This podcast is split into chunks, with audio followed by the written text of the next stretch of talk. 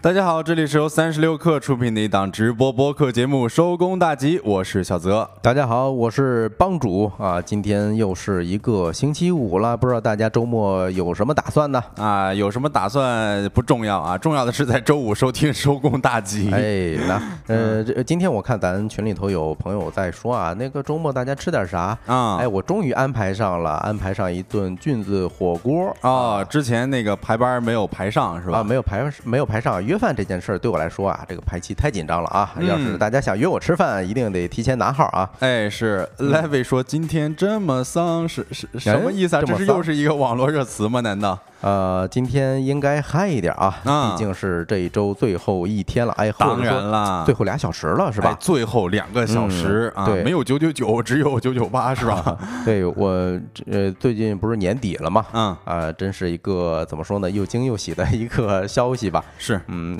然后呢，各大网站或者说媒体都开始陆续的总结年底的一些汇总，哦，会有一些热词是吧？哎，是，比如说前两天我看咬文嚼字儿，呃，编辑部啊总结了什么十大热词儿是吧？然后今天我还看到了一个比较有意思的，还是 GQ 实验室的发了一篇文章，说这届九五后终于解锁了所有的姿势。哎，这什么意思啊？就是给大家总结了一下啊，今年有哪些比较出圈的一些词儿，比如说啊，打个比方，一月份的 ChatGPT。哦，这个确确确确实实是一个非常令人震惊的消息，对吧？其实也就是过年前后啊出的这个消息。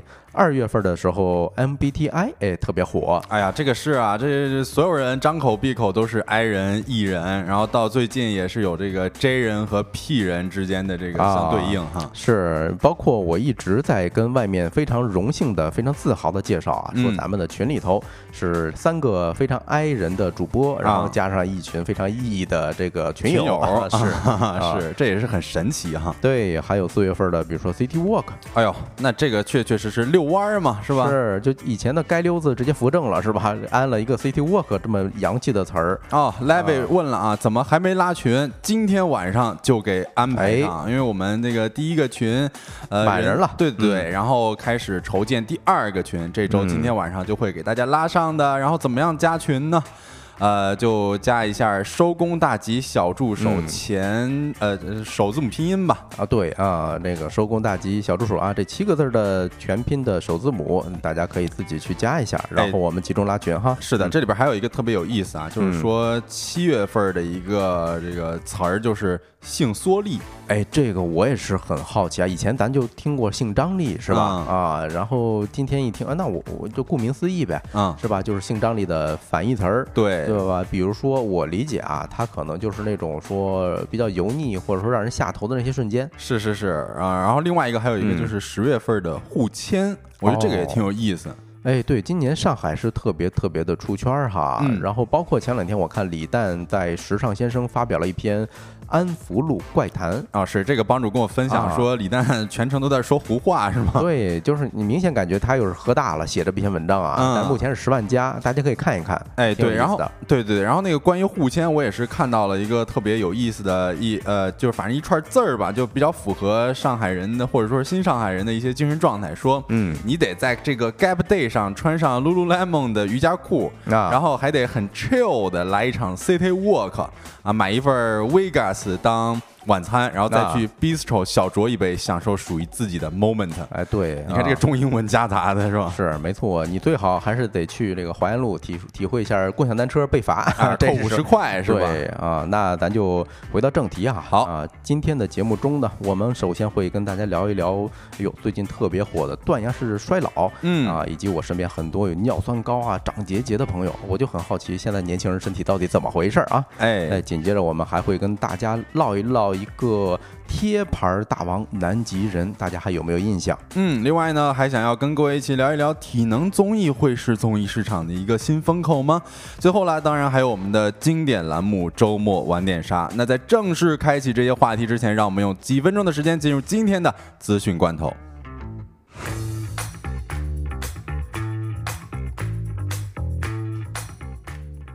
Hello，各位，那我们就正式进入今天的咨询罐头啊！先感谢一下送出礼品的日升日落秀才还有康康啊，感谢大家的支持。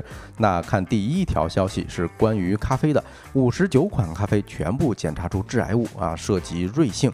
星巴克等品牌。日前，福建消委会对福州市的二十家咖啡厅五十九款限制限售咖啡开展比较实验，均检测出低含量的二 A 类致癌物样品，涉及瑞幸、星巴克等众多知名品牌啊，包含了美式咖啡、拿铁等不同的品类，基本上可以说涵盖了。所有在售的限售限制的这种咖啡产品了，呃，大概分这么几项。首先呢，他测了一下这个能量，也就是说热量这这一块儿哈，检测结果是有高有低的。其中有一杯咖啡啊，能量是高于一个成年女性一天所需能量的六分之一。那你今天别吃正餐了，是吧？是，嗯。另外还有是无糖方面的检测呢，样品中有两款美式咖啡和两款拿铁标注了无糖，但是经过检测呢。这两款拿铁样品中的含糖量均超过标准对于无糖规定的最高限量值啊，也就是说无糖里头其实可以有糖，对吧？但是你不能超过某个数。嗯，还有一个比较关键哈，就是咖啡因检测显示四款样品中的咖啡因含量低于两百毫克每公斤，在提神作用上稍微略显逊色。但值得注意的是啊，在本次所有的样品中都检测出了低含量的。二 A 类致癌物丙烯酰胺，哎，在这里边给大家做一个解释啊，这个二 A 类致癌物是什么意思啊？这就是对于人类致癌作用证据有限。呃，另外，因为我本科是学生物的嘛，所以要跟大家强调一点啊，就是任何啊抛开剂量说毒性，那都是耍流氓。呃，这个丙烯酰胺或者说是这个咖啡查出致癌物，你需要喝每天喝十二公斤的咖啡啊，才能会呃喝到质量的这致癌的剂量。对我吃都吃不了十二公斤。是啊，然后这个丙烯酰胺呢，它其实主要是在食品加工过程当中产生，然后食物当中的还原糖、还原糖和蛋白质的水解产物氨基酸受热的时候会发生，称之为那个咱们经常在短视频里边或者说是美食视频里边听到的，就是。是美拉德的复杂化学反应，然后丙烯酰胺呢也是由此而形成的。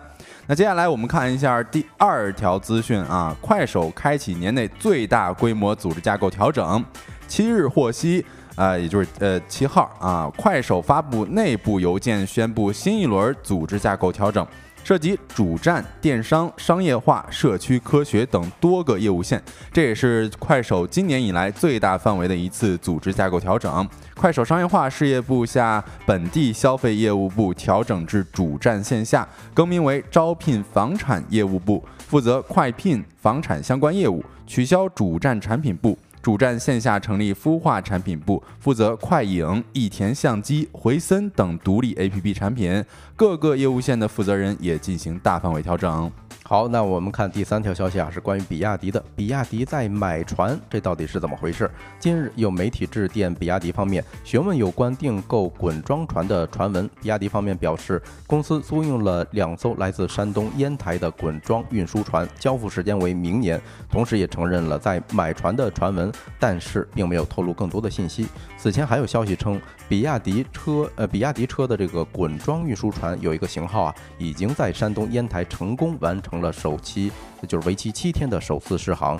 另外，根据广传国际，其承接比亚迪的七千车双燃料汽车运输船项目已经在广州南沙开工了。该项目共建共计划建造两艘船。哎，是一开始看到这个消息的时候，以为比亚迪难道要这个攻略船的业务了吗？啊，没想到其实人家是拿这个做运输的哈。嗯，来看第四的罐资讯罐头啊，这是来呃关于亚马逊的。亚马逊周四呢起诉了一个国际窃贼团伙，该团伙通过一系列退款骗局，从该公司窃取了价值数百万美元的商品。这些骗局包括在亚马逊网站上购买商品，然后在不退货的情况下寻求退款。亚马逊在向华盛顿州。联邦地方法院提起的诉讼中表示，一个名为 REKK 的组织在 Reddit 和 Discord 等社交媒体网站上宣传其退款服务，并在即时通讯应用上与这个犯罪者沟通。那以上资讯呢是整理自光明网、财联社、新浪财经界面。稍回来将进入我们的说来话补偿环节。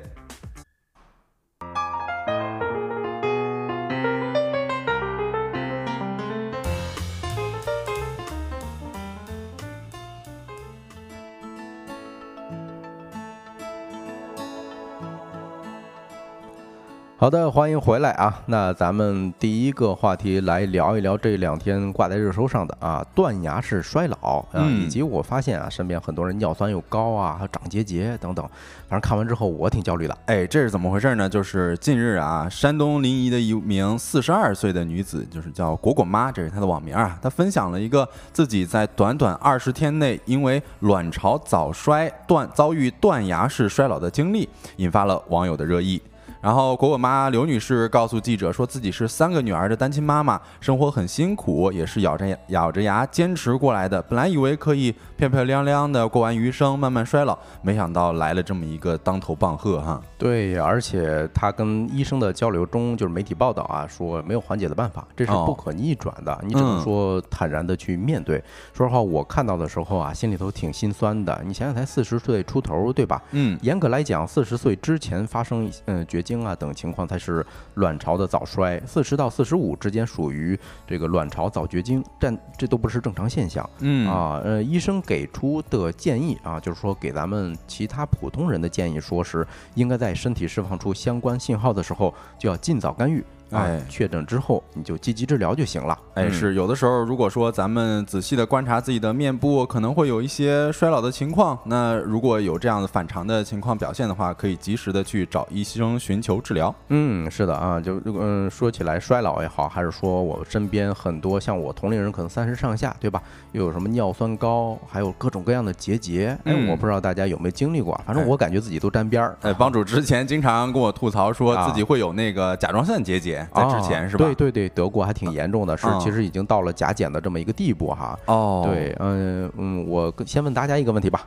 大家有没有体检过啊？体检的时候有没有体检出来异常的啊？如果说体检出来异常的朋友，可以在我们的评论区扣一个一啊啊！我记得之前我有一个朋友，他可能也是，要么是我我我我有点忘了哈，要么是这个甲状腺结节，要么就是这个肺部结节，反正就是这两个其中之一，我有点忘了。嗯嗯，对，那个小泽应该还没有结节过啊，不是不是，应该还没有体检过是吧？呃呃，肯定体检过，但是没有出现这样子的小毛病，应该是。哎，是，反正这两天我。因为跟朋友约饭是吧？嗯，我发现大家多少都有点过小毛病哦。你比如说我刚才说的这个结节，嗯啊，说句不好听的，你说咱在互联网行业工作强度这么高，哎，谁还没得过个结节是吧？哎哎，那这个问题它大不大？是不是就问题不大？呃，理论上讲啊，问题不大啊，你就是需要重视哈，那肯定是跟你这一段的工作强度是有关。你比如说这个肺部结节，就是我当天吃饭的一朋友说啊，说感冒发烧，意外去医院拍 CT 发现的。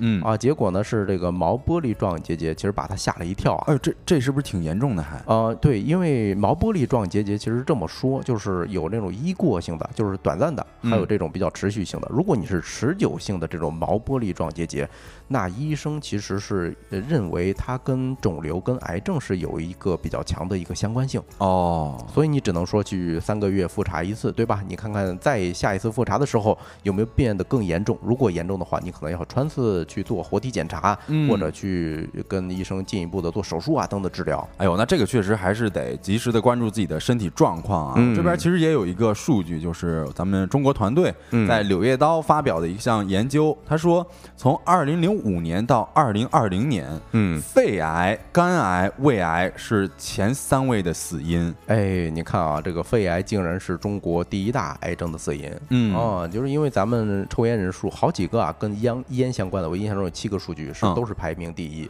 首先，抽烟人数，对吧？以及死于这个呃跟肺癌相关的人数，都是排世界第一的哈。哎，是。其实帮主一提到这个肺癌这个事儿，我当时会有一个印象特别深刻的呃图片吧，我不知道大家有没有印象啊？就是那个抽过烟的人的肺和没抽过烟的人的肺，它是截然不同的两种状态。哎，是啊。你看评论区的蒲公英说啊，体检出来过这个甲状腺结节，哎，这就是紧接着我要讲的第二个特别常见的东西了啊。嗯，就是甲状腺。对吧？我以前的时候我还嘲笑这个身边的朋友，我说你看你们体体质都不行啊，还有什么甲状腺结节？我咱们周围好多同事都有哈，我知道的。是那那我现在都不敢嘲笑帮助有甲状腺结节了。哎，不过我想问一下，就是这个甲状腺结节它到底有什么症状啊？哎，那我就讲讲我呃当时比较严重的时候状这个状态哈。嗯因为我是呃有结节之后去做检查，发现直接就给到了甲状腺功能减弱这么一个阶段哦，啊。我当时的症状就是特别的累啊，还经常呃情绪不好、不稳定。就是不是就是没有办法工作太长时间？嗯，是，哎，尤其是哎这个特别特别的精准啊。比如说我以前我也挺卷的，啊、但是突然有一阵我就呃早晨去了工作个四个小时，哎我不行了，我就要趴桌子上起不来。哦，对，而且我去看医生的时候医生当时还吓唬我说：“哎呦，这个事儿吧，甲减这东西，多数人都是终身服药的。啊，啊，就是优甲乐二三十块钱一一一板儿，呃但是呢能吃半年，哦，便宜，真的很便宜。是，那你之前你跟我说你现在已经好了，哎，是那我就是属于那少少数人吧，比较幸运。对行行行，对，嗯。然后嗯，其实我有一个发小在协和读的博士嘛，就嗯。读的医学相关的，他的导师啊是国内内分泌科的专家，说很多咱们河南、河北这些嗯。地区的甲状腺患者啊是非非常非常常见的，为啥？因为可能啊，他猜跟咱们的饮食习惯，比如说我们吃的相对来说会呃油盐会重一些。啊，重盐重油对，尤其是你含碘的这些东西是吧？啊，这是人家医生所这个根据自己的患者的一些情况所总结出来的一些规律了哈。哎，是的，是的。还有一个，我觉得啊，搞不好咱们评论区或者说咱们直播间的朋友都经历过或者见过。哦，哎，痛风，哎呦，这个说实话，我每次看到 Cygo 在咱们社群里边发那些精酿啤酒的时候啊我都有这种担心啊。呃，其实我跟 Cygo 我俩可能属于这种呃概率比较大啊，如果不注意一点的话。嗯啊、就是我，我咱们不是之前提过一个嘛，就是我课有一幅祖传的拐，有些朋友其实是这个摔伤啊，有些朋友呢，哎呀，真的是痛风了，你脚后跟着不了地儿，哦，就拄个拐呗，或者你坐个轮椅，是是是，这个嗯。其实我之前也是有看相关的，呃，一个美食博主吧，他啊是在日本那边儿，因为经常吃海鲜，然后他每次嗯。吃海鲜的时候都会配一瓶啤酒，所以他每次这个上啤酒的时候，呃，观众都会在那个弹幕上面打出来“痛风套餐”这四个字儿。哎，对啊，而且你严重的时候还长那个痛风石，哦，就是你嗯，医生给你开个刀，一点儿一点儿抠出来那白色的那个结石，哎呦，看着很吓人啊。是在这里跟大家提醒一下啊，千万千万不要去百度上面搜索什么痛风结石什么之类的，看了哎肯定会很难受的啊。对，尤其是饭点儿的时候啊。对对对对，嗯，咱说回来吧，就是刚才人家新闻里头说断崖式衰老，其实嗯我真的有很有同感。比如说我这两年的这个白头发会越来越明显啊，这是近半年吧，哦，我的一个托尼老师提醒我的。哎呀，是这个，其实让我想起来了，之前有一位九零后村官儿，啊嗯是那种打引号的一夜白头，就是你嗯可能二十多岁就满头白头发了。哎，是有这种情况在的，而且嗯。去年的时候，我之前还很爱跑步啊，然后去年不是停了很长一段时间嘛，我第一次跑步的时候跟朋友在朝阳公园跑步，哎呦，心率到过一百九，哎呦，这个是有点夸张了哈。当时我都有点头晕了，那没办法，你只能说去赶紧停下来，嗯。喝口水缓一缓，是吧？对对对，对。我看到这个呃，有有一些社交媒体平台上面有一个问题啊，就是你哪一刻觉得自己变老了？嗯。啊，其中就有一个说，当一个人关注自己器官变化的时候，哎，是是是。啊，尤其是你比如说我跑步的时候会感觉这个膝盖肿胀，嗯。当然我我怀疑啊，今天找这资料，我怀疑是不是我这个尿酸偏高，是吧？有点这个痛风的前兆，是是是关节比较难受。你看蒲公英在这咱们公屏上分享啊自己的一个体检呢。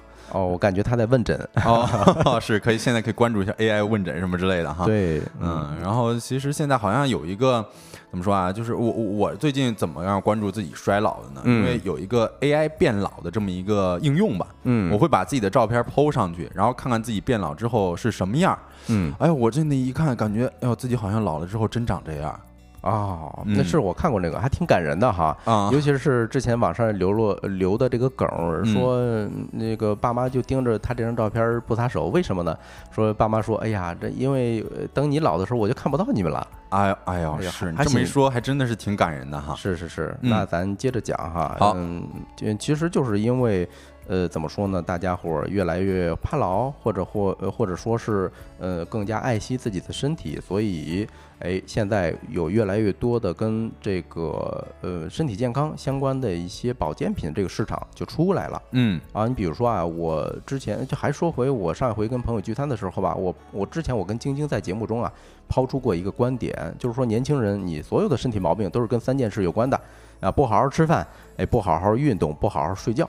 是哎，结果我我当时那朋友就反问我，哎，那你能做到吗？你哎觉得我们能做到吗？对你这都有点站着说话不腰疼了，是吧？是是这三点真的是年轻人，现在的年轻人啊，确啊实，呃，可能因为工作呀或者其他的一些原因，都很难全面面俱到。哎，是，所以你管不住嘴、迈不开腿的时候，那就得借助点外力保持健康了。嗯也就是有了各种各样的保健品。哦那也问一下大家吧，嗯大家现在有在吃保健品吗？如果有的话，可以扣一个一啊如果没有的话，可以扣一个二啊。我先扣个二了哈。啊，对，那小子还没到这岁数，嗯呃，这个你到这岁数，你可能就要买了哈。比如说哎，比如说我，嗯哎，我这两年就是吃一些鱼油哈，然后还有这个维生素，嗯因为之前我也在节目中提到过，有一个维生素 D，它不不太好合成，而且我吃饭，大家老嘲笑我嘛，说哎，帮主在不吃菜哎，永远不吃菜嗯啊！其实我是吃的啊，啊但是我还是怕有些有些营养不均衡，所以还会去买一些这个维生素补充一下，一天就一块钱，嗯，其实就搞定了。是，你看咱们听众万令说没有吃这个保健品，应该跟我嗯一样哈。然后 Cygo 说吃护肝片啊，啊，蒲公英说吃 VC 益力多，哎呦，伊利多不是那个有点益生菌的那种是吧？哦嗯嗯，我我我我感觉 Cygo 说的护肝片啊，可能是奶蓟草，哈 哈。嗯哦啊，根据怎么说呢？就是前两天我们也做了一条快讯哈，呃，美国黑五第一天的时候啊，在线销售的产品身心健健康相关的，哎，高达百分之七十五嗯哦。然后唯品会大数据也显示，像奶蓟草就是护肝的哈，还有枸杞，这销量是增加了百分之二十以上。哎，是前前一阵子，嗯呃，说实话啊，听同事讲了一个事儿，说这个行业内有个年纪轻轻的老师，哎其实为人处事啊、专业度、口碑都特别好，嗯但是好像就是半夜胸闷，然后去医院输液的过程当中，啊，人就不在了，嗯就是说就很可惜嘛。是是然后是，有同事听了这事儿之后，就买了那个辅酶 Q 十，哎说这可以保护心脑血管儿。哎，没错啊，嗯呃，当然这个东西正常人其实不需要补充，哈哈，哦后面我会做一个简单的解读哈。嗯嗯嗯，对，还有这个益生菌、褪黑素。哎，我发现，在地铁，就是尤其是在望京地铁站，你换乘的时候啊，满大屏的这种广告吗告哎，嗯有一个什么蓝屏的，呃咱不知道是怎么回事啊，就是包装的概念吧，说那嗯益生菌，虽然我也不知道这是干嘛用的，甚至前阵子我听说还有一款减龄咖啡啊你连续喝六个月，平均减龄六点一岁。哎呦，我刚才看到万令还说了，说啊有突然变老的，那有没有突然变年轻的？他是不是啊喝这咖啡就能突然变年轻哈？对，反正之前不是有一个美国的富豪在一个网站上公布他减龄的这个过程嘛？确实，人家哎不是突然啊，反正也是结合了各种各样良好的生活作息，还有每天吃好几十种药片儿，哎，他确实减龄了五岁。哦，这是创了一个记录，大家有兴趣可以搜一搜。据说他这个网站上公布的食谱都是免费的。嗯嗯，对。哎，那聊到这儿了，咱再聊一个比较严重一点的啊，跟身心健康相关的。哎嗯，这两年大家有没有听过年轻人猝死的案例？哎，这个说实话啊，真的是太多太多了。你嗯比如说，我之前就有听说过某视频网站的审核员儿，哦，就深夜审核的就猝死了嘛。哎，没错没错，很嗯出名啊！你看，都是跟咱互联网相关的。包括我印象特别深的是一个某宇宙大厂啊，嗯有一个呃我也不知道是程序员还是运营，反正就是背着几百万的房贷，然后老婆是刚生了孩子，在家呢没上班儿，哎呦结果人不在了，猝死的，非常惋惜。哎，是是是，你像嗯今天就有一篇，呃，就刷到了一篇文章嘛，就是网易嗯数独啊，他写的文章是韩国防猝死套餐收割中国年轻人，其实这本质上就是切中了年轻人的一个健康焦虑嘛。哎，是的，其实咱评论区也可见一斑哈，大家嗯买这种保健品的还挺多，包括我自己也是。嗯你说起来，这个韩国人他们真是工作起来太卷了哦我的印象最初来自于韩国职场剧《卫生》嗯啊，就是任时婉还有李星民主演的那个啊，就是李星民主演的吴科长，哎呦，那那是肝王啊，就工作的时候直接就流鼻血躺地上了。哦，后来同事去找他，才发现他晕大街上，好像是这么回事儿。哎，结结果大家就给他送什么东西呢？红参叶，还有什么圆葱汁儿，这个圆葱汁儿是啥呀？还就是洋葱汁儿啊，这 红参叶我能理解，洋葱汁儿，说实话，是，嗯呃，其实显族他们的养生的一些观念啊，哎，还是比较独特的，这么说哈。嗯，对，那韩国人总结的防猝死套餐主要包括什么呢？也就是说，这个文章里头说啊，韩国防猝死套餐收割年轻人的这种啊，大概包括鱼油、镁、维生素啊，还有什么什么辅酶 Q 十啊、叶黄素啊等等啊。不过这儿是有一个非常非常大的问题啊。呃，因为呃，根据网易数读的这篇文章，就是这六大营养素，如果你要是吃全、吃满，每天吃一粒儿的话，它嗯总结了一些这个市面上常见的品牌，哦大概一年得花两千块钱。哦，那要是买一些什么高端的一些品牌，是不是这两千块钱还不打紧呢？啊，那是说你如果买什么思维诗这种啊啊，咱们应该都见过这个品牌、嗯是吧？你一年得花超五千块钱。哎呦，那这确实是一笔不小的开支了哈。是，哎，我看评论区的 Levy 说啊，卫生很好看啊，确实，我呃，在一九八八出来之前，据说这个评分是韩国电视剧史上评分最高的。哦，后来是因为一九八八出来了，嗯给压过去了。是神作嘛，嗯，是是是，啊，另咱还说哈，就是这个价格这一块儿，刚才不是咱提了这个辅酶 Q 十是吧？是，如果你在小某书上看啊，就是卖的比较多的一款这个产品，大概一瓶得四五百块钱儿嗯啊，就是一粒儿就是十块钱，十几块钱以上。啊，它这每瓶儿是三十粒，哦，对，就是一个月的量呗，想想也三十粒儿，一个月五百块钱，嗯，嗯说实话不便宜啊，对对对我个人觉得。嗯，但是呢，咱说到这儿，它有没有用？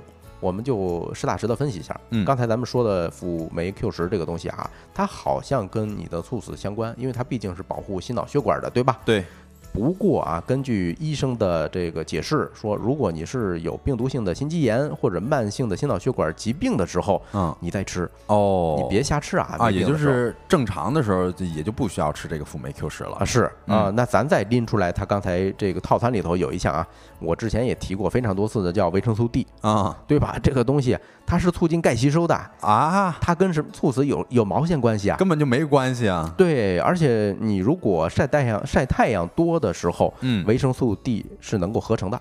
哦，是啊，对，除非像我这种啊，我太宅了，我也不爱出门，是吧？嗯我工作的时候也不愿意下楼，嗯，那可能会一天吃那么一粒儿维生素，哎，可以考虑吃，但绝对跟你防猝死是没有任何关系的。哎，或者喝点牛奶，对啊，那年轻人猝死主要是呃什么原因呢？其实嗯它是有不同的诱因的。啊，根据网易数读这篇文章啊，他总结了一下，首先啊，跟情绪激动，这是一个非常常见的诱因啊，是这个确确实实。你比如说，啊，互联网上经常会有，啊哎，我提的这产品需求，你怎么还没满足啊？你什么时候交稿啊？是不是？这种情绪非常容易激动。对呀、什么五彩，我要五彩斑斓的黑啊 是是是直接就干起来了，是吧？呃，以后大家心情心情一定要平和一下哈。嗯另外一个就是特别常见的劳累。啊，你比如说那个高以翔，刚才在呃那个呃，他之前啊，就是跟浙江卫视应该有这么一档节目对对对，嗯在稍后的这个话题当中，我们有可能会提到这档节目啊。啊，这是另外一个就是暴饮暴食相关的啊，你比如说这个吃咱喝酒，嗯。很多时候就是比如说中午喝呃吃饭的时候还还挺挺好的，喝了两口酒，哎，睡个午觉，这人没醒过来，哦，是你说这个，我想起来那个《爱情神话》里边的老乌了，他们也嗯。是喝了一喝喝了一个酒之后呢，就嗯。去世了嘛。是是是，哎，你看蒲公英说维生素 D 不就是女儿补钙用的吗？确实啊哈。啊那个 AD 钙奶是吗？呃维生素 D 有助于钙的吸收。啊，嗯，对，嗯聊到这儿大概也能明白啊，其实你吃保健品呢，远不如改变自己的生活状态来的根本哈。嗯，多数的健康状态其实是可逆的。你比如说尿酸高是吧？那咱少来几次什么吃嘎啦哈啤酒，啊，说或者如果你要是这个结节，你怕长结节，那就少看一些让自己心里发堵的这些电视剧，对吧？尽量早做干预，这个才是最最根本的。呃，好，那这个话题就聊到这儿，下一个话题来聊一聊贴牌大王南极人。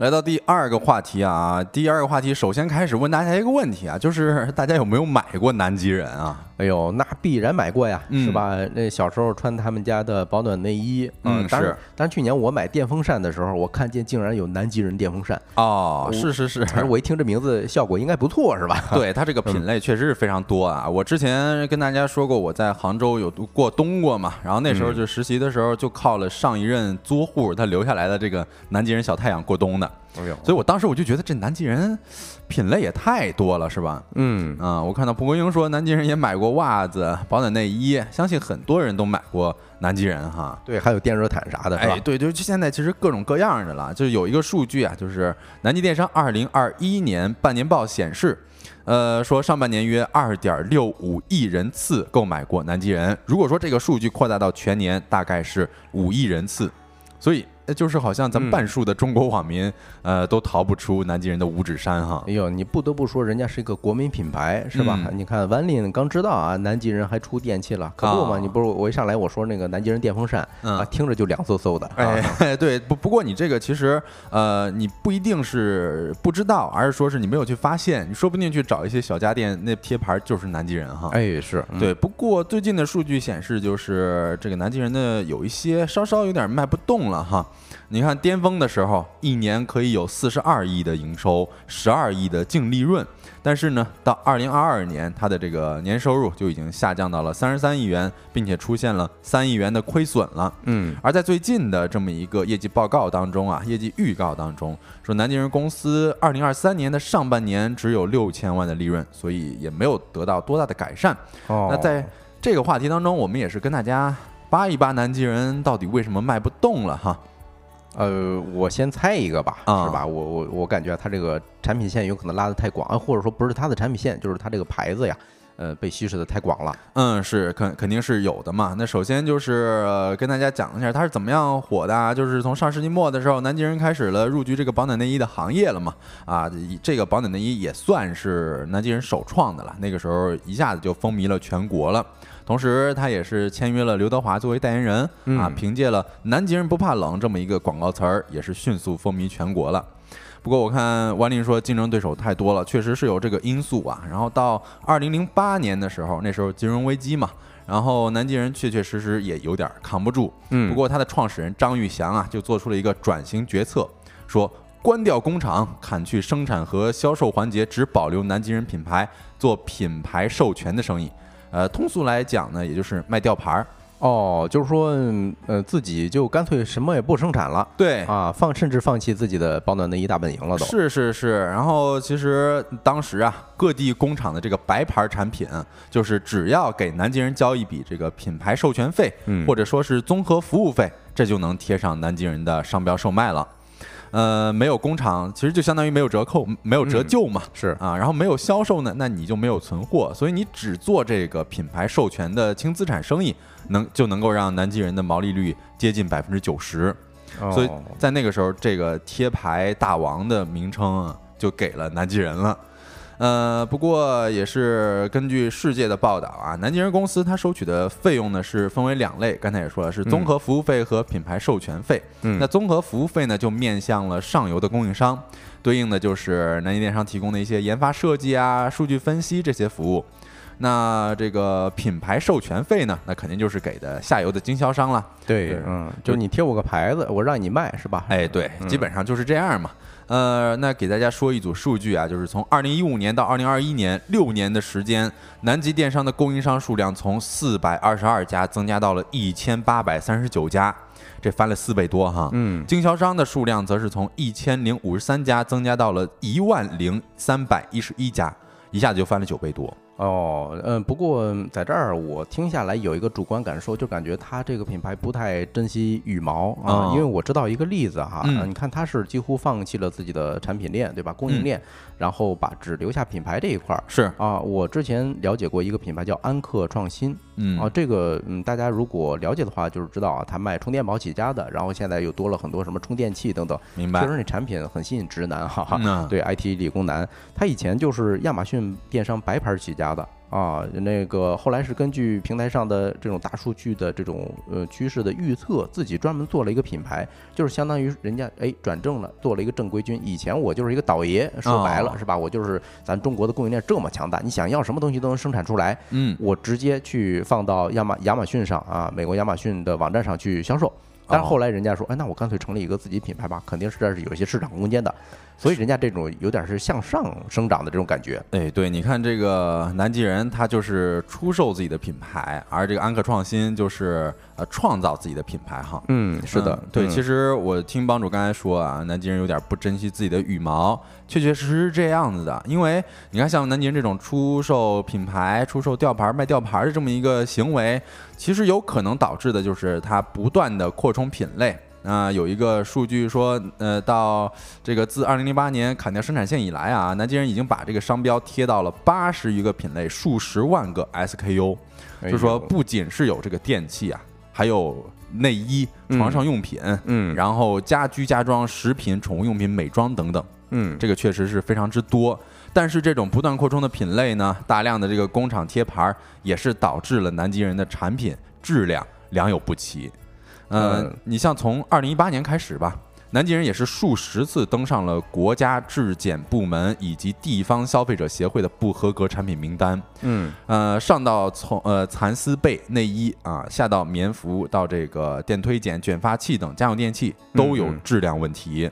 对，你说说不好听的哈，以前有一些白牌的商品，呃消费者出了问题之后还不知道该找谁呢。嗯这下你干脆直接把自己的品牌贴脑门上了？哎，是你这个贴牌儿销售的这么一个预呃这么一个方式吧？其实最重要的是什么？最重要的就是产品质量。嗯，但是南极人这样子的盲目的扩张，可能就没有办法自己的产品质量始终保持在一个及格线之上啊，所以会产生这么样一个问题，就是每一个贴牌产品的质量问题都会侵蚀消费者对于南极人品牌的信任嘛。是的，是的，啊，进而也是降低了南极人电商的 GMV，并且降低了南极人品牌的一个溢价能力了。呃，另外呢，呃，我们也可以看到，就是其实南极人现在啊，也是觉得，呃，之前的巅峰已经不在了，但是呢，他现在试图通过加呃加快收购来获得第二增长曲线。你比如说去年的二月份，南极人电商就呃南极电商就斥资一点八亿元。完成了对韩国女装品牌百家好时装有限公司百分之百股权的收购。嗯呃，那在八月份的时候呢，南极电商又拟以四千五百万元收购了贝拉维拉服饰股份有限公司百分之百的股权。这什么意思呢？其实啊，这一番操作就是，你既然消费者、厂商啊不买我们南极人品牌的账，那我们呢就购入或者说是运作一个复活其他的品牌，嗯，啊，这个面子换了，那底子依旧还是那个底子。其实这算是某种换汤不换药的做法吧。哎，是这儿其实可以给大家补充一个案例哈，一个嗯相对来说比较成功的。呃，当年海尔在东南亚市场一直是打不开销路啊呃因为日本的品牌是非常强势的。是的，后来海尔干脆跟日本的三菱重工啊成立了一个合资公司，然后几年前的时候，海尔又重新就是全资把这个合资的公司收购了。也就是相当于完成了一个曲线救国的这么一个路径，哎，打开那边的市场，我觉得这是一个比较成功的。还有比如说咱们嗯民族企业美的是吧？嗯美的收购了德国的库卡，这个、哦这个可可以说是嗯工业母机是呃非常非常怎么说呢核心的这么一个专业还有领域啊，当时欧盟甚甚至震惊欧盟了都。哎，是你看这嗯一对比就，就是显出来不一样了哈。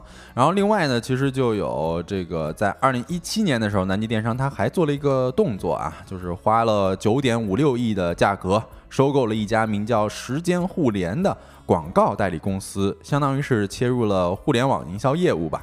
但是当时他们其实签署了一个收购的时候签署了一个对赌协议嘛，嗯说时间互联必须要在二零一六年到二零一九年度分别要实现不少于六千八百万元、九千万元、一点一七亿元和一点三二亿元的净利润。虽然说前几年的这个时间互联的净利润压线完成目标了哈，但是逐渐啊，到了二零一九年，这个净利润就没有达到要求了。而且更糟糕的是呢，在二零二二年，也是因为咱们都知道啊，这个广告需求可能也没有那么景气啊，时间互联的收入也是下滑到了百分之七点四八，利润呢也下滑到了零点四六亿元。南极电商也因此啊，计提了四点五六亿元商誉减值损失，导致呢，二零二二年最终亏损了三点四七亿元。嗯，在这儿也感谢一下呃直播间的一起归给我们送出的礼品啊，感谢你的支持。嗯，一起归一问说怎么加入我们的听友群？呃，可以在微信上面搜索“收工大吉小助手”的首字母拼呃首字母。嗯啊，然后这七个字儿的首字母就是全拼啊。哎，我们的运营小助手已经把我们的微信 ID 敲到评论区了，你可以加一下。嗯，今天晚上就会给大家加群的。嗯，呃，最后也是说一点啊，其实我们不可否认的就是，你看依依靠售卖品牌价值的南极人，他确确实实在当时的大环境没有那么好的情况之下啊，给自己的品牌自救了嘛。但是时代的变化不可谓不快哈，如果没有办法与时代共同进步，那可能就只能眼睁睁地看着自己的身影消失在大众的视野当中了。那这个话题我们就跟大家聊到这里啊，下一个话题我们会跟大家聊一聊最近爆火的体能综艺。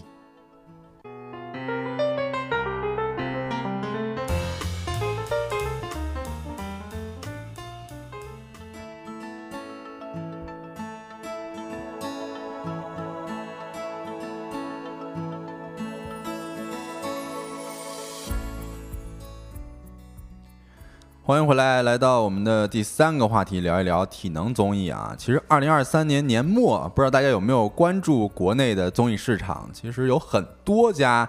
呃，公司都开始出了这个体能相关的竞技综艺了。哦，对我印象中啊，那个当时打 MMA 的李景亮是吧？参加了《我可以四十七》。哎，对，这个是严敏导演，他号称是国内首档热血竞技生存真人秀《我可以四十七》啊，在这个也是推出了嘛。我当时也是特别关注这么一个事儿啊，也是因为比较喜欢李景亮嘛。哎，我也是。嗯，然后另外其实还有一个叫“哎呀好身材”，他推出了《奔赴记》。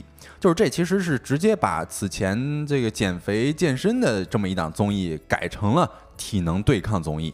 他也是召集了一百位健身人士组男女队，迎接花样的这种体能挑战嘛。嗯，然后无独有偶呢，这个爱奇艺也是出品了一档百人身体竞技真人秀，叫做《势不可挡》哦啊。所以这些综艺呢，其实就是主打的一个体能竞技嘛。嗯，呃，我们这个聊这个话题，其实也是想要聊到，就是这股体能竞技的热风到底是从哪儿来的。包括我们其实一开始放在社群里边海报的时候啊啊，就有我们的听友刘彤说，哎，这不都是抄的韩国的吗？是吧？然后其实，在二零二二三年的一月，也就是今年的一月份的时候，奈飞它开播了一档韩国的竞技真人秀，叫做《体能之巅百人大挑战》。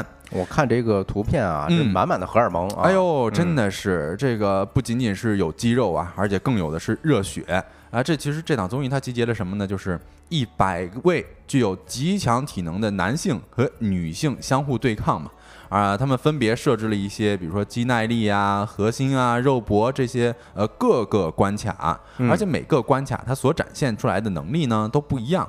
你比如说团队协作也有，然后个人耐力也有，嗯，同时也能够展现出来这个每一位这个挑战者的个性。啊，我印象中，呃，还有一部是全员女性参加的这么一个综艺哈，叫《海妖的呼唤》。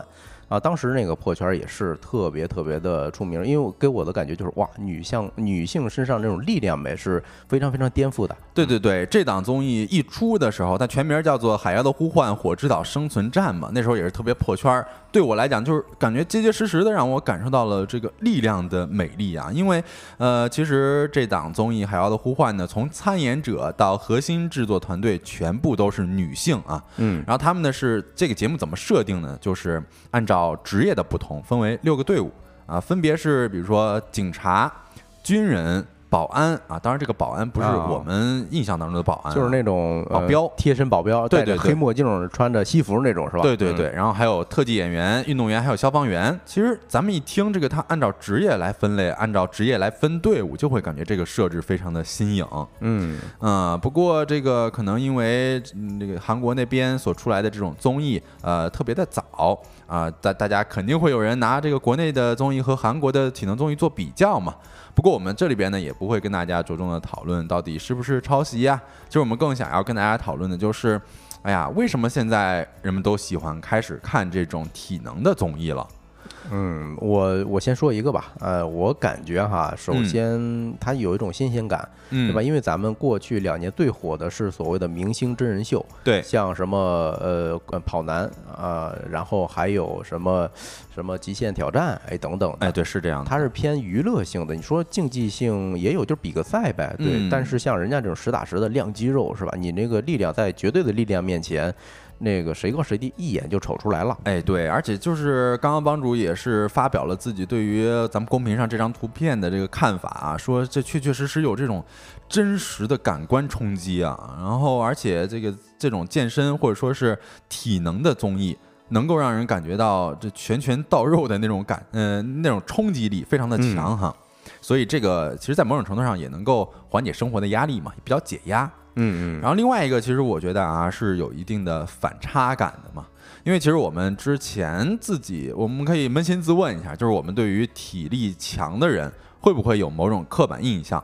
我们一提到这个体格比较健壮的人的印象，可能就是傻大个儿啊，比较鲁莽。啊，包括可能张飞，他不是体能也非常强嘛，他就感觉不太聪明，总是说俺也一样。就是尤其是吕布啊这个角色，因为呃，我看短视频平台有一个啊，就是大家说，哎，我一看就感想起了吕布啊，一副又有力量，但是又不太聪明的样子。啊，对对对，就好像这些肌肉男啊，或者说是体格比较健壮的人都没有那么的聪明。但是我们能够看到这些综艺里边啊，包括一些环节设置，然后这个能够真正的展现出来。其实有体力的人啊，一样，他也是很有智慧、很有谋略的。你比如说，在体能之巅里边啊，就是两支队伍，他要自己搭桥，然后要，然后搭完桥之后会走过这个桥，并且搬运沙子。嗯，呃，但是有些人他就会急于求成，有些人呢，啊，就会这个匆匆忙忙的搭好桥，然后开始运沙子。但是啊，有些人就会知道这个桥其实是非常重要的。因为它这个是通往这个运输的这一个轨道嘛，所以他们一开始就会把这个桥铺的特别结实，这样子呢也会节省时间啊，所以最终呢这这个队伍也是获得了比赛的胜利。对，特别像一群武将在玩华容道游戏是吧？还到时候是拼智力的。对，这个形容特别贴切啊。然后另外一方面，其实就是你看啊，呃，王岭说了健美身材是吧？其实体能选手的身材呈现啊，嗯，也是这类体能综艺出圈的一大因素。这个就不得不提到近段时间以来，就是大众对于啊荷尔蒙型的演员啊有了较大的改观啊。我看冷面其实不太点点点儿说来了，欢迎冷面，欢迎新朋友啊。对对对，然后最近这个封神质子团不是非常出圈嘛，以至于后来还有了那个。封神训练营综艺是吧？对，这是一档那个 reaction 为主的综艺节目嘛。啊，我觉得更出圈的是，因为他特别会捆绑，是吧？嗯啊，就是直接把那个就是绳子捆在胸肌上了，就。哎，是，而且还有当时好像很多人说坐在电影院的第一排，说看到这个画面的时候就觉得啊。啊，我我我花钱看这个也太牛了吧！啊，就是呃，这个实实在在的是，哎呦，花了钱才能享受的内容是吧？是的。然后另外一点啊，我觉得这一点是特别值得说的。你看，伤不起就说了，《海妖的呼唤》挺好看的，我就想要讲一讲这个《海妖呼唤》《海妖的呼唤》这么一个综艺啊。其实它里面所展现出来的是什么呢？就是不可忽视的女性力量啊。因为呃，这档综艺确实是很特殊。我们刚才也跟大家介绍，这是一档全女性参加的综艺。嗯，它其实，在介绍这个参赛者的时候呢，并没有介绍她的这个家庭啊、身材啊，或者说身份背景的这么解说。其实更多的就是介绍他们的这个职业啊，简单的介绍一下。包括在这档综艺里边，其实有关审美的话题，有关外在美貌、有外在这个身材的话题，通通都不重要。嗯，重要的是他们的这个专业能力、谋略和人格魅力。对我印象中里头有一个挺出圈的哈，就是一个女生啊，连劈三十根原木。对，这是什么概念啊？这个我觉得，我不知道大家有没有劈过柴啊？反正我尝，我之前在这个家里边，在老家的时候有尝试过劈柴，但是那个需要花费的体力，需要花费的技巧，嗯，是非常怎么说？你需要掌握到。然后你，而且你比如说你连劈五根儿，可能都非常非常累了。但这可是连劈三十根儿。对，呃，YouTube 上其实有一个特别火的博主，他是怎么出圈的呢？就是在森林里头砍柴。嗯，因为完全是那种展现他力量感的。对，那种力量感，那种强壮，那种张狂，或者说是勇敢，对于胜利的渴望，其实你都能够在这一档综艺节目里面看到。而我们所看到的这些，其实正是不可被忽视的女性力量嘛。我觉得这其实也是大家为什么喜欢看呃体能综艺的一个重要的原因了。但是呢，呃，相比于《体能之巅》啊，以及我们刚刚所介绍到的这个《海妖的呼唤》呢，其实我们回到刚刚所说的，就是目前国内已经上线的一些体能综艺节目啊，它的讨论度似乎并没有达到自自己的预期。你比如说，从各个社交媒体的讨论度而言啊，它的话题发酵似乎仅限于部分明星选手，而对于众多的这个健身房的体能训练爱好者而言啊，讨论好像就比较的寥寥了。呃，是，呃也只是说在短视频平台刷到过他们一些比较精彩的这么短视频，嗯，没有看见说，哎呦，特别冲击的，让我想去看完整节目的这么的这种片段吧。哎，是，这个可能也是跟环节的设置啊，或者说是已有的同类综艺占领先机啊。啊，或者各个其他的问题吧，但是不论这个原因到底是因为什么呀，观众的眼睛其实还是雪亮的嘛。那我们的标题体能综艺到底是否会成为市场的一个风口，或许也从这个也可以体会出来吧。那不过借此机会，我们也想要跟大家回忆一下过往的体能综艺啊，不知道大家的印象当中有没有呃自己看过的体能综艺，可以在我们的评论区啊跟大家互动一下。啊，我年轻的时候吧，看什么男生女生向前冲哦，那那里头主打的一个，我感觉是俊男靓女哈，嗯是。啊，虽然他们偏怎么说呢，偏素人一点儿，嗯，甚至还挺笨拙的，但是你爱看，对，因为他们的身材特别好嘛，是啊，对，而且近两年其实这个男生女生向前冲也是呃有了一个出圈的态势吧，因为各大 UP 主啊也去参加这类的闯关比赛。啊，前一阵的这个小破站还出现了这个男生女生宣传中的自制节目哦。啊，我看到万林说跑男，对，确实这个跑男呃，就是有一部分说是在竞技啊，比如说他们确实有过这个哎那个跑快一点儿，看谁先够到什么目标。哎，对，而且他们的这个韩韩国的 Running Man 啊，包括咱们国内的跑男，其实也是有这个撕名牌，因为撕名牌它就是需要追逐，需要竞技嘛，啊，这个去很考验体力嘛。然后另外，其实我们在第一个话题里面也有提到过，就是高以翔事件嘛。嗯，啊，这个其实是源于挑战类综艺《奔跑吧》在热播之后迎来了一个小爆发嘛。然后高以翔所这个参加的啊《追我吧》综艺的策划理念，其实就是挑战游戏加瞬间死亡。哦，其实我还想起来一个特别。知名的啊叫《美国忍者勇士》，他因为他出圈的是因为他的奖项是一百万美金，实实在在的，没有别的什么这个砍一刀。哦，是是是，这刚才我们讲的那个体能之巅百人大挑战，嗯，其实也是有设置奖金奖金的是吗？对，有三亿韩元啊，折合人民币是一百六十一万元。哦，那相对于这个美国这这综艺节目还是有点低的啊。嗯，我记印象中最后一个镜头是，嗯，就是两面墙，嗯，它没有任何。的辅助工具只能说两两只脚岔开啊，一字马几乎啊往上蹬着，一点一点撑上去。你想想，那个大概有一个小十米高的这么一个呃高度。嗯，是蒲公英说奈飞自制剧《鲶鱼游戏》，鱿鱼游戏哈，对，鱿鱼游戏确确实实也是一个，它跟体能啊、跟智慧啊，包括跟死亡也是完全相关的嘛。然后 Cindy 说男生女生向前冲是经常中午饭后必看。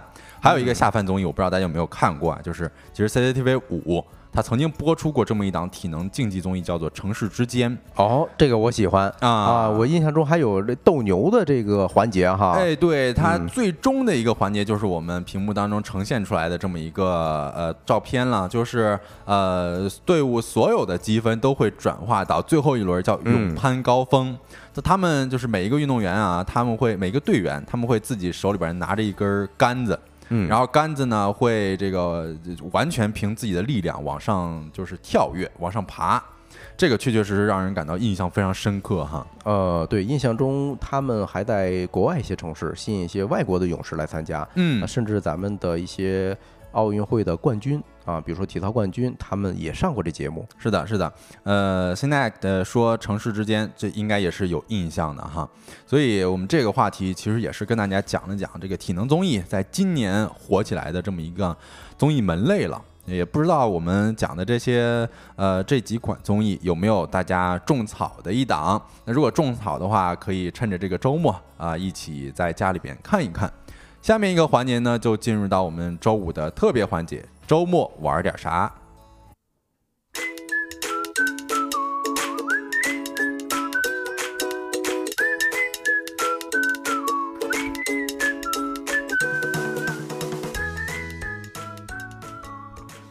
Hello，各位回欢迎回来啊！那周五的时候，我们有一个特别的环节，叫周末玩点啥啊？内容是来自我们收工大吉的姐妹啊，叫万事大吉。一会儿我们介绍完之后啊，如果有哪些项目大家没有听清楚或者感兴趣的，也可以在群里头找我们要文章链接哈。嗯，那我们先介绍第一个吧，是跟市集相关的。呃，地址呢是在北京朗园 Station 啊，明后两天，也就是周六周日，是一个关于披萨的节日啊，叫奇思披萨节。阔别三年的披萨盛节节日盛大回归。这一次的披萨月啊，既有披萨杯榜单的大佬，还有首次参加披萨节的跨界餐厅。你将被二十多种披萨、超过五十多款口味环绕啊！披萨杯历史的冠军，往届的八强也将来到现场。喜欢吃芝士的，哎，朋友们可以去去现场看一看看一看，嗯，尝一尝。对，来到第二个市集的项目啊，这是银杏生活节，开在哪儿呢？开在嘉兴的秀洲区油车港镇正源路与车家路交叉口。这个叫做银杏生活节呢，是作为银杏天鹅湖第一个品牌节日活动。它是在一个两千多亩的自然场域里边，通过展览啊、公益啊、市集、音乐、舞蹈、手作、对话、社群活动等等，会持续一个月的呃这么一个展览，从十一月的十八号到十二月的十号，呃，这周末应该是要截止了哈。也大家如果感兴趣的话，可以或者说是在嘉兴感兴趣的话，可以与热爱这里的人们一起感受艺术与自然的共生与融合。嗯，我看评论区的 One Lin 说北京活动真多，哎，没错，下一个活动呢是也是在北京啊，在北京的东四街区啊，时间截止应该是周末，十二月十号，是一个关于社区艺术的疗愈节。这是一次公益实验，也是一个城市治愈空间。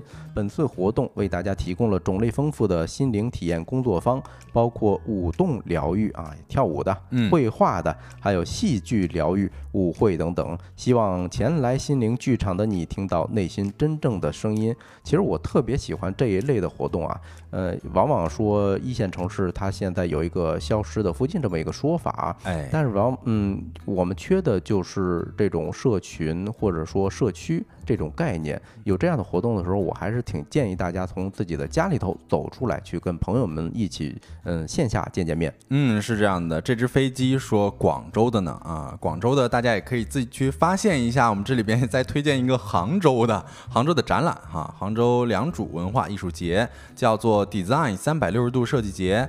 那这个呢是一个围绕设计展开的活动，关注与设计相关的行业动态、发展趋势等等。呃，通过提供思想碰撞与交流的平台，会希望与大家一起探索关于设计各方面的新洞察，并且推动新概念与想法的产生。如果大家对于设计感兴趣，或者对于一些照片啊，或者说是艺术感兴趣，都可以来这边看一看。嗯，下一个是关于演出的推荐啊，推荐一个又在北京的北京天桥艺术中心，十二月七号到十号，也是周日截止。一个话剧《杀死马克·吐温》，故事发生在一九八五年美国纽约的一座边陲小镇松林镇。一件事儿打破了小镇的宁静。镇子上最近发生了一起失踪案，不同于以往悬疑戏剧在众多人物中逐一排查凶手的常规模式，全剧只有三个人物，却依然在一间密室中讲述了一个精彩的悬疑故事。哎，我感觉这种特别像阿加莎的写作手法哈。嗯比如说有当时有一部就是把十个人可能啊扔到一小岛上，最后杀来杀去，哇，那个特别的精彩，呃欢迎大家也去看一看。是这样子的。然后最后呢，也是给大家推荐一个书影音啊纪录片《四个春天》。这是导演陆庆义用四年的时间内，一次一次返乡探望父母的时候拍摄所积攒下来的画面素材组成的一部纪录片。呃，这部纪录片呢，描绘了一个贵州农村普通家庭的生活画卷。四个春天，四个春天，其实每天都有相同的事情在发生，但是每个春天的心境啊，却都不一样。四年的光阴也是记录着这个家里平凡的日常。如果大家感兴趣的话，可以在这个周末看一看由陆庆义导演的《四个春天》。那以上呢就是今天直播的全部内容了，再也是感谢一下刚刚给我们送出来礼物的朋友们，Alex、康康，也感谢 Divine 所送出来的礼物，非常感谢大家。如果各位有想要话题投稿的，或者想要了解的事情，都可以通过微信搜索“收工大吉小助手”的拼音首字母。